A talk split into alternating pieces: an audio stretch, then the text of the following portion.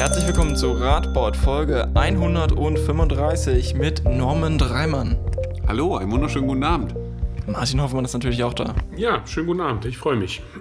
Ich mag übernehmen heute mal wieder die Moderation und dafür bringen wir euch ganz viele tolle Themen. Es geht zum ersten Mal wieder nach Großbritannien. Aktuell vielleicht noch nicht so als Reiseziel zu empfehlen. Corona hat ja ähm, doch den europäischen Urlaub im Sommer jetzt noch immer etwas erschwert. Aber trotzdem kann man mal hinschauen. Zum Radverkehr entwickelt sich dort wieder einiges. Wir wissen ja, aktuell Premierminister ist Boris Johnson, für viele Sachen sehr umstritten, aber auch schon in seiner Zeit als Mayor of London bekannt dafür, dass er ziemlich viel für den Radverkehr getan hat. Das macht er jetzt auch weiter auf nationaler Ebene, Norman. Ja, das macht er jetzt nicht alleine. Ja, das kann er nicht alleine machen, aber. Äh ich glaube, so als passionierter Rennradfahrer, der dafür auch mal Corona-Regeln bricht, ist er da schon eine treibende Kraft. Ja, natürlich. Äh, er wird da sicherlich äh, seinen Anteil dran haben. Ähm, aber man hat äh, die, oder das Parlament hat jetzt zugestimmt, dass die Straßenverkehrsordnung der äh, Engländer sozusagen geändert wird. Also man wird jetzt nicht auf äh, Linksverkehr umstellen oder so, aber man wird die Rechte von zu Fuß gehenden und Radfahrenden äh, stärken, indem man eben so, wie es zum Beispiel auch bei den Niederländern der Fall ist, ähm, so eine Abstufung vornimmt. Wer ist eigentlich, wer trägt eigentlich welche Verantwortung und das hängt davon ab, welche Gefahr von dem oder den, derjenigen ausgeht. Und da stehen natürlich an erster Stufe die Fußgänger, ja, die im Endeffekt die sind, die am verletzlichsten sind und die am Schütze, also die am meisten Schutz bedürfen weil zu dieser Gruppe gehören natürlich auch ähm, die Kinder, Ältere und so weiter. Dahinter folgen die Radfahrer. Die Autofahrer selber finden sich erst auf Platz 5 wieder, weil da kommen noch Reiter und Motorradfahrer davor jetzt und dahinter kommen dann die Lieferwagen und LKWs. Ähm, und das zieht man eben auch heran, wer sich wie zu verhalten hat im Straßenverkehr, nämlich dass die, von denen die meiste Gefahr ausgeht, Rücksicht nehmen müssen auf alle, die schwächer sind als sie selber. Deswegen gibt es da auch diese Hierarchieabstufung in, der, äh, in dem neuen Vorschlag für die Straßenverkehrsordnung.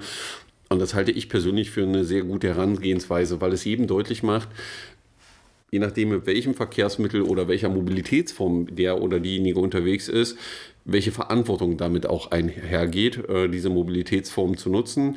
Und in dem Hinblick wird man die Straßenverkehrsordnung eben ändern. Ja, dazu kommen noch solche Dinge, dass Radfahrende an Kreuzungen immer Vorfahrt haben und eben Autofahrer Rücksicht nehmen müssen auf Fußgänger, die die Straße überqueren müssen, weil die Fußgänger nämlich Vorrang haben, egal ob sie schon auf der Straße sind oder diese noch betreten wollen.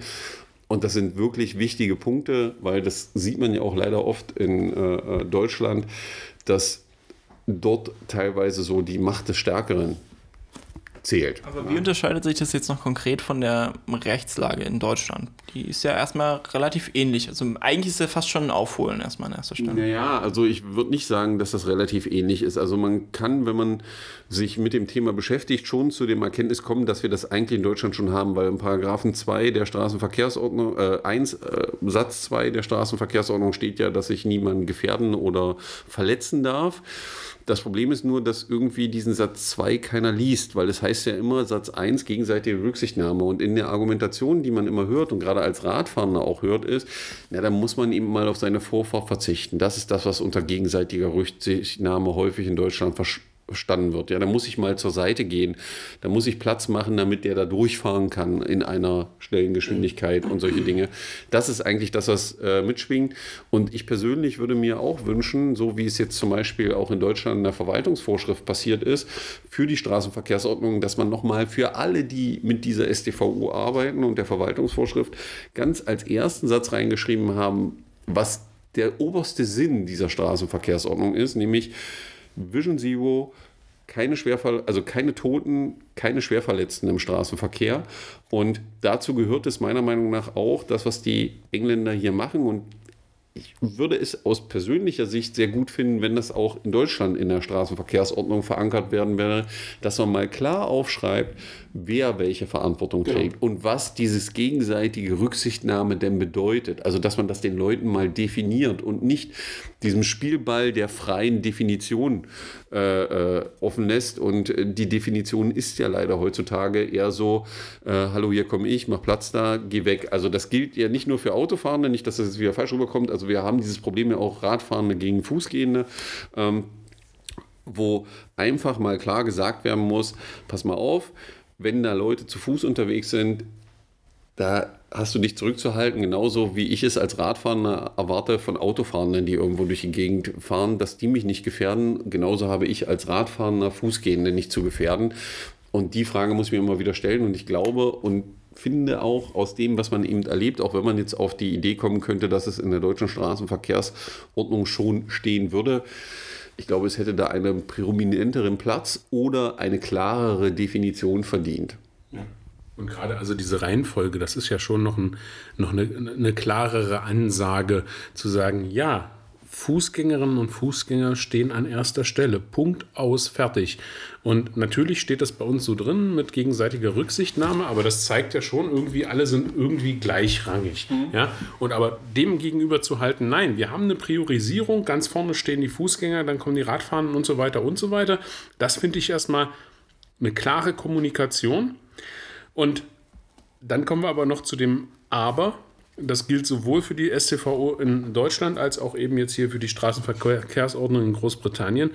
Ähm, es ist alles schön und gut. Ähm, letztendlich kommt es natürlich auch darauf an, dass man diese Dinge dann auch kontrolliert.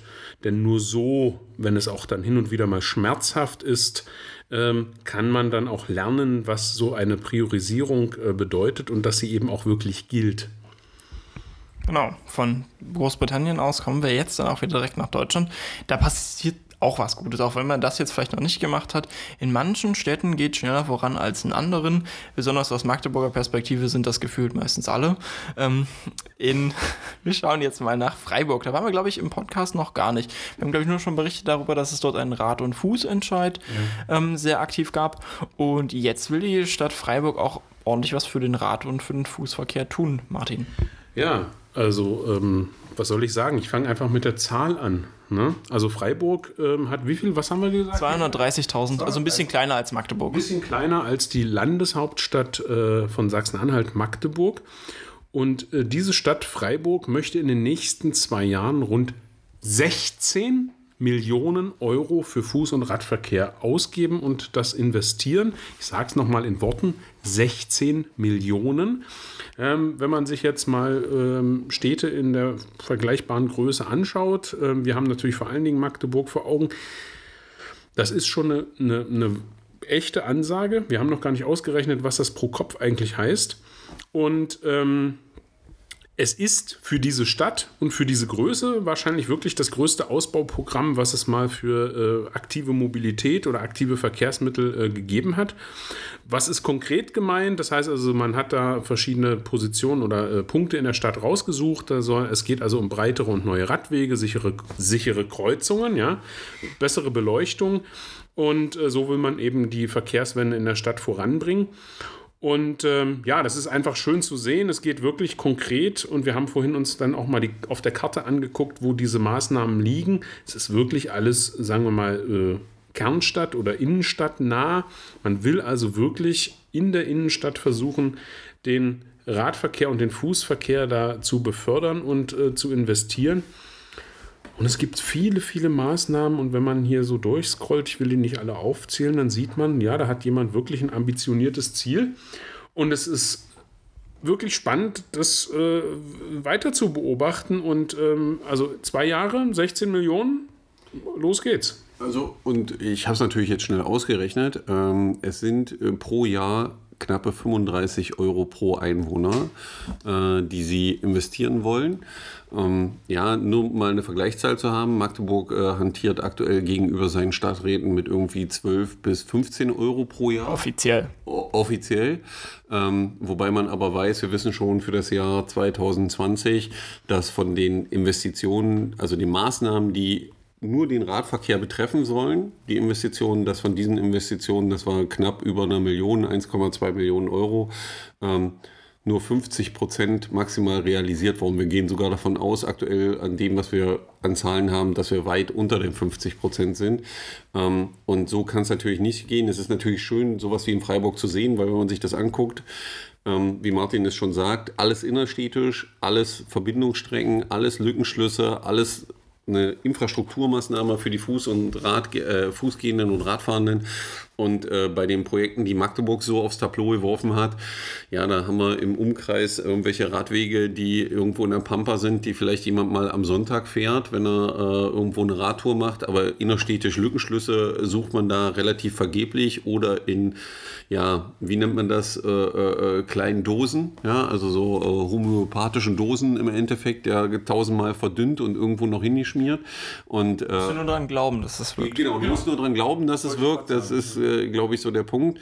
Ähm, ja, es ist eben ein Unterschied, äh, ob ich äh, 34 Millionen auf den Tisch haue und die dann auch investiere, äh, 34 Euro pro Einwohner auf den Tisch haue und auch investiere oder nur so tue, als ob ich das investieren wollen würde. Und wenn man dann nachfragt, man feststellt, ja, wir hatten das zwar vor, aber wir haben es nicht gemacht. Ja, und das muss sich einfach ändern in vielen Städten und da kann man nur eben auf, also nicht kann man nur, sondern da muss man auf solche Städte wie Freiburg gucken, die da wirklich innovativ vorgehen, auch wenn man sich die Internetseite anguckt, wie das aufgebaut ist und wo man ein klares Zeichen setzt und sagt, wir kümmern uns darum, wir haben das Problem erkannt und fangen an und handeln. Ja, das ist, glaube ich, das Aller, Allerwichtigste von Freiburg bleiben wir jetzt trotzdem noch in Deutschland. Hier geht es ein bisschen darum, welche Rolle bemessen eigentlich die Händler in dem Auto zu. Das kennen wir ja ganz häufig. Das ist ja dann auch eines der häufigsten Argumente, wenn es in die Innenstadt gehen soll, dahin, wo es vermeintlich dann weh tut, wo es dann darum geht, vielleicht einen Parkplatz wegzunehmen, um irgendwas für den Radverkehr zu schaffen oder halt Verkehrsraum neu aufzuräumen.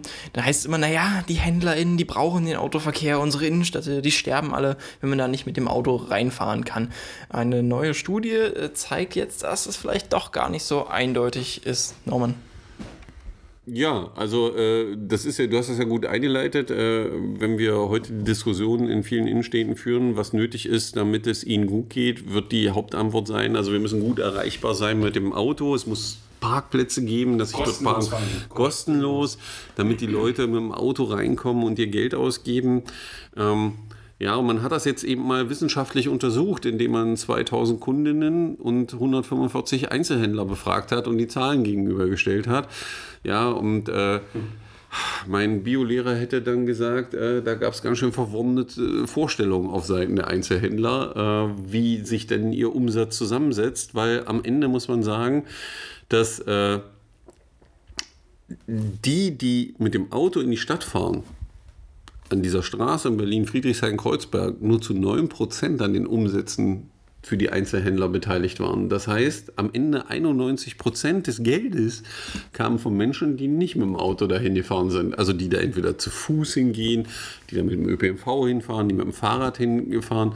Und da muss man schon sagen, das sind schon ja, harte äh, äh, Zahlen. Äh, und man sieht das dann auch, was hier vermutet wird. Äh, äh, bei manchen, da kamen dann solche Vermutungen bei sich selbst von 22 Prozent, die die vermutet haben, machen die Autofahrende. Am Ende hat man festgestellt, das waren 7 Prozent, die Autofahrenden in, in dem Laden machen. Ähm, da sieht man schon, wie diese krasse Fehleinschätzung läuft. Also wie tief das auch in der Gesellschaft verwurzelt ist, dieses Thema. Äh, mit dem Auto kommen heißt riesen Umsatz machen, weil er hat einen großen Kofferraum, kann er viel reinpacken oder so. Das ist wahrscheinlich die Logik davon. Ähm, und wir kennen die Diskussion selber hier in Magdeburg, wenn Parkplätze äh, umgenutzt werden sollen, dann führt das im Regelfall zu einer heftigen Diskussion über gewisse Themen und das wird der eine oder andere auch nachvollziehen können. Wobei man sagen muss, in Magdeburg hat man das jetzt wirklich mal mit zwei Parkplätzen getan. Wir sind immer noch verwundert, dass das Sterben am Hasselbachplatz nicht jetzt endgültig eingesetzt hat und alles pleite ist. Könnte vielleicht daran liegen, dass dann im Umkreis von 500 Meter mindestens drei Parkhäuser sind mit ein paar hundert Parkplätzen. Ja, das ist auch wild. Weißt du, die zwei Parkplätze hätten eigentlich dazu führen müssen, dass jetzt alles endgültig vorbei ist am Hasselbachplatz, aber ist es nicht und die werden auch gut genutzt. Ähm, wir können nur hoffen, dass diese Studie ja viele auch Entscheider und Entscheiderinnen, also sowohl in Stadträten als auch in Ämtern erreicht, wo man sich das mal anguckt und auf der Zunge zergehen lässt, dass dieser, das, was man auch hört von Händlern, ja, also es ist ja oft auch so ein Wein, so nach dem Motto, uns geht schlecht, das liegt daran, dass keine Parkplätze darin sind, daran liegt es nicht. Genau. Ja, also man muss ein attraktives Angebot machen und die Parkplätze werden das nicht ändern. Ja. ja. weil die führen nicht dazu, ob ich Umsatz mache oder nicht. Und das Spannende ist ja, dass es ja nicht nur um, also die konkrete Untersuchung war jetzt in Berlin, ne? Aber es gibt ja diverse andere Studien, äh, die man hier auch noch zitiert, in Offenbach, Gera, Erfurt, Weimar, Leipzig, ähm, die alle ähnliche Ergebnisse bringen. Und dann erinnere ich noch mal ganz gern ähm, diese, ähm, das, die, diese Broschüre Wirtschaftsrat von der AGFK Bayern. Ähm, die haben dort nämlich damals in dem Werk ein, äh, eine Studie für, für, aus Graz. Äh, ich glaube, die war aber schon so ziemlich aus 98, Nuller Jahren früh, die echt älter. älter. Aber auch da zeigte sich schon, dass es eben diesen eklatanten Widerspruch und Unterschied gibt zwischen dem, was Händler glauben, wie ihre Kunden ins Geschäft kommen und wie die Realität aussieht. Man, man, nicht, dass jetzt irgendwie die Händler dissen will, weil auch die Nein. sind ja nur Opfer einer gewissen Kommunikation. Es ist ja auch in der Verwaltung genau diese Haltung, die glauben das ja auch. Das wollte ich gerade sagen. Ja. Also es ist einfach nur ein, ein wirklich ein, ein, ein wichtiger Prozess, der dann noch stattfinden muss mit, mit guter Kommunikation, wo man einfach auch auf einer kreativen oder mit kreativen Mitteln auch immer mal wieder zeigen muss, wie ist denn die Realität eigentlich? Und das vielleicht auch mehr ins Gespräch gekommen werden muss zwischen Händlern und, äh, und, und, und Kunden. Also, dass man einfach mal dann, dann auch fragt, wie sind sie denn eigentlich zu mir in den Laden gekommen? Damit ich auch einfach ein Feeling entwickle, wenn ich dann sel selber morgens ganz früh mit dem Auto ins Geschäft fahre und abends wieder nach Hause. Ja, natürlich, dann habe ich nur diesen Eindruck. Ähm, von daher ist da einfach Vermittlung notwendig und äh, einfach auch, ich meine, solche Umfragen sind jetzt nicht sehr kompliziert, das kann man einfach mal machen. Und ähm, ja, aber es ist irgendwie gefühlt doch ein ziemlich dickes Brett. Genau. Kommen wir mal zum nächsten Thema. Einen, naja, eine Stadt, über die man eigentlich selten spricht inzwischen. Früher war sie, glaube ich, häufiger in aller Munde. Nicht im positiven Sinne. Deswegen wollen wir sie heute mal ein positives Licht rücken. Es geht um die Stadt Bitterfeld in Sachsen-Anhalt. Äh, früher hätte man, glaube ich, noch gesagt, kenne ich zumindest noch aus meiner Schulzeit den Spruch, wir treffen uns nicht in dieser Welt, treffen wir uns in Bitterfeld, weil es da so schrecklich ist. Ja. Ähm, so das schrecklich. Das, das, lag einfach daran, wenn man äh, äh, zu den Zeiten nach Bitterfeld kam, die nicht heute sind dann äh, konnte es sein, dass das Wetter im Bitterfeld ein anderes war, der Geruch im Bitterfeld ein anderer war und äh, die Lebensbedingungen einfach nicht ganz so positiv waren. Ja. Genau. Äh, ehemaliger Chemie, Hochburg, als ich in der Schulzeit war, war das schon vorbei. Ja. Da war es eher noch ein bisschen was mit. Äh, ich glaub, du hast das an dem Grau der Häuser wahrscheinlich an manchen Stellen noch gesehen, äh, äh, diesen Abwurf. man muss aber auch eins wirklich sagen, dass sich die Region an vielen Stellen schon nachhaltig gewandelt hat. Also wenn man, der eine oder andere, der es vielleicht nicht kennt, der kann ja mal Bitterfeld googeln. Ich glaube, die Fotos findet man so, weil da gab es so die ersten Umweltaktivisten, auch zu DDR-Zeiten, die da Bilder gemacht haben, wie das da mal aussah und wie das Leben dort war. Heute sieht das schon ein bisschen anders aus und Bitterfeld macht sich ja auf, weiter voranzugehen. Genau. Inzwischen kannst du nämlich sogar um die Gotsche fahren, nämlich einen tollen äh, Baggersee mehr. Ist ein Baggersee? Heißt man das Baggersee? Ja. Genau. Ja. Und entsprechend kann man da jetzt auch sogar dann direkt mit einem Lastenrad fahren, denn Bitterfeld hat ein frei verleihbares Lastenradsystem ja. bekommen, Martin. Und also ganz zum Anfang zur Einführung, das mir hat mir hat gezeigt, ich habe natürlich immer noch das, was du beschrieben hast, Norman, so ein bisschen auch im Hinterkopf oh, Bitterfeld, da ist einfach irgendwas abgespeichert mit so einer Konnotation, die nicht so richtig positiv ist. Ja, und dann ähm, habe ich mir das da angeschaut und ich muss sagen, also die Stadt hat sich durchaus entwickelt, also auch die Gebiete, äh, wo man... Äh, ja, wo man denkt so, oh, hm, da möchte ich jetzt nicht unbedingt wohnen. Wirklich auch kreative Ideen. Äh, ich war zum Beispiel da in so einem Mehrgenerationenhaus, wo es eben ganz, ganz verschiedene Angebote gibt für alle Altersklassen. Und unter anderem steht da eben ein Lastenrad, was frei verleihbar ist. Und ähm, ja, das hat mich natürlich dann interessiert. Und äh, dann äh, ja, bin ich darauf gestoßen, dass Bitterfeld-Wolfen insgesamt fünf freie Lastenfahrräder als Kommune anbietet, die also wirklich erkannt haben, wir wollen auch was Klimaschutz äh, angeht, vielleicht auch so ein bisschen aus historischer Verpflichtung. Wir wollen hier auch mal ein bisschen was zeigen. Und die bieten das jetzt an. Es gibt also in der Stadt verteilt fünf verschiedene Punkte, wo man dieses Lastenfahrrad oder eins der Lastenfahrräder ausleihen kann. Man muss dann eine Kaution hinterlegen, ansonsten ist es kostenlos. Und das Schöne ist, also erstmal das Angebot an sich geschaffen. Die Fahrräder sind auch cool. Also ich bin da mal, habe eine Probefahrt gemacht, das war echt super. Was ich aber neben diesem Angebot super fand, ist, wie sie es gemacht haben. Also es ist frei verleihbar, du kannst, es ist ein niedrigschwelliges Angebot, du hast fünf verschiedene Möglichkeiten da, ähm, äh, eins auszuleihen. Und das Tolle ist, diese fünf Stationen, wo man das ausleihen kann, das sind alles Vereine, die es anbieten. Das heißt also, man hat nicht nur jetzt hier eine äh, in Richtung Verkehrswende, wir wollen mal ein Angebot machen, äh, wie man auch in der Stadt unterwegs sein, wie man Dinge transportieren kann, sondern man hat gleichzeitig auch das Netzwerk gepflegt, man hat also mit den Vereinen eine Kooperation geschlossen, so dass die dann eben das auch betreuen. Und äh, das Projekt läuft jetzt erstmal, ich glaube, zwei Jahre. Und äh, der Start war erst vor 14 Tagen. Und ich wünsche mir natürlich, dass, äh, dass das wirklich so rasant auch dann auch äh, angenommen wird, wie das jetzt beispielsweise in Magdeburg, Halle oder Dessau schon ist.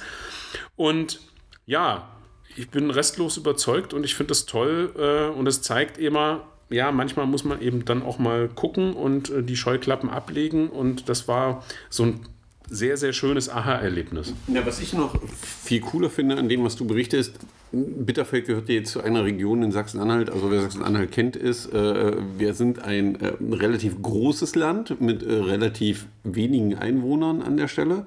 Äh, das heißt, es gibt da so viel Raum und Fläche. Und äh, Bitterfeld gehört und die Region dazu schon zu einer der Regionen, die jetzt nicht so stark besiedelt sind an der Stelle, weil die haben über die letzten Jahre relativ viele Einwohner verloren.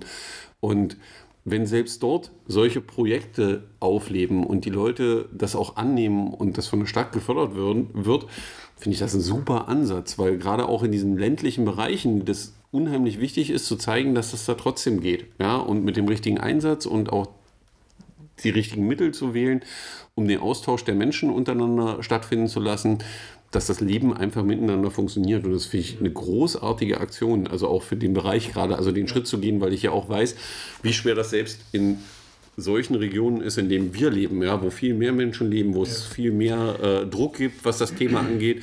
Äh, und das da durchzusetzen, finde ich gut ab. Ja. Also, und dann auch von der Verwaltung. Und es zeigt halt auch einfach nochmal, wie wichtig es manchmal ist und wie stark es auf wenige Einzelne ankommt. Ne? Also hier gibt es jetzt einen Stadtrat, der das angeschoben hat. Wir waren ja bei der Landesversammlung auch schon mal, äh, also mit der Landesversammlung des ADFC Sachsen-Anhalt in äh, Bitterfeld-Wolfen, haben auch dort den Oberbürgermeister kennengelernt. Der Stadtrat hat es vorgeschlagen, der Oberbürgermeister fand die Idee klasse und das, das sind auch zwei coole Typen einfach. Ja, und die haben es dann einfach gemacht. Daran, woran es so häufig in unserem Bundesland mangelt, einfach mal machen. Die haben es gemacht und ich wünsche Ihnen wirklich alles Gute und ähm, bin gespannt. Ich werde da ja weiterhin Kontakt haben. Bin mal gespannt, wie sich das Ganze entwickelt und wie stark dann eben auch äh, die Nutzung ist. Sie haben auch schon gesagt, Sie würden dann eben gucken, je nachdem, wo mein Standort ist, wo es vielleicht weniger äh, Traffic gibt, dass man dann nochmal guckt und verlagert. Aber im Moment finde ich das erstmal, bin ich total positiv überrascht und freue mich, dass es in Bitterfeld-Wolfen das Angebot gibt. Das heißt, es ist jetzt die vierte Stadt, wo man frei verleihbare Lastenräder bekommt. In Sachsen-Anhalt. Sachsen also, wenn ihr Bock habt, dann müsst ihr mindestens 18 Jahre sein. Dann könnt ihr kostenlos gegen eine Kaution von 50 Euro für bis zu drei Tage äh, unter anderem vielleicht den Funeflitzer ausleihen, um dann ein bisschen Bitterfeld genau. zu erkunden. Ähm, alle Informationen dafür verlinken wir euch natürlich auch in den Show Notes. Dann findet ihr direkt die Seite äh, der Stadt Bitterfeld dazu. Bitterfeld-Wolfen, um eigentlich korrekt zu sein. Aber gut, in dem Sinne, wir hören uns äh, hoffentlich nächste Woche wieder noch einmal, bevor Norman dann in den Urlaub abspringt. Ich auch, ne? Ich bin dann auch weg. Ne? Also dann haben wir zwei Wochen Pause mindestens. Ich glaube, das fällt den Leuten gerade nicht unbedingt auf. Aus dem Zelt oder was? Aus, aus, dem, Zelt, aus dem Zelt mit äh, äh, vorm Grill mit äh, äh, äh hier, äh, was nehmen wir immer? Keine Ahnung, Zoom oder irgend sowas. Also nur mit dem Aufzeichnen ist schwierig, weil müsst ihr meinen Laptop mitschleppen. Geht das auch mit dem Pad? Ja, bestimmt. Bestimmt. Lass mir mal was einfallen, Marco, Marco wie ich die Tonspur, tun, wie, wie, wie, du mehr Arbeit hast und wir aus dem Zelt raus live podcasten. Ja? Vom Ostseestrand oder wo auch immer genau. wir sind. Also ich sende dann aus Estland. Wir sehen es gar nicht, das ist auch gut für die Zeit. Wir hören uns erstmal nochmal nächste Woche wieder und bis dahin. Ihr habt ja die Möglichkeit, Marco wird das hier schnell schneiden und rausbringen. Ihr habt die Möglichkeit natürlich unter dem Podcast zu voten, ob wir da so eine Sendung genau. machen sollen. Wir ja, sind mal gespannt, mal gucken, ob Marco Freude erhält.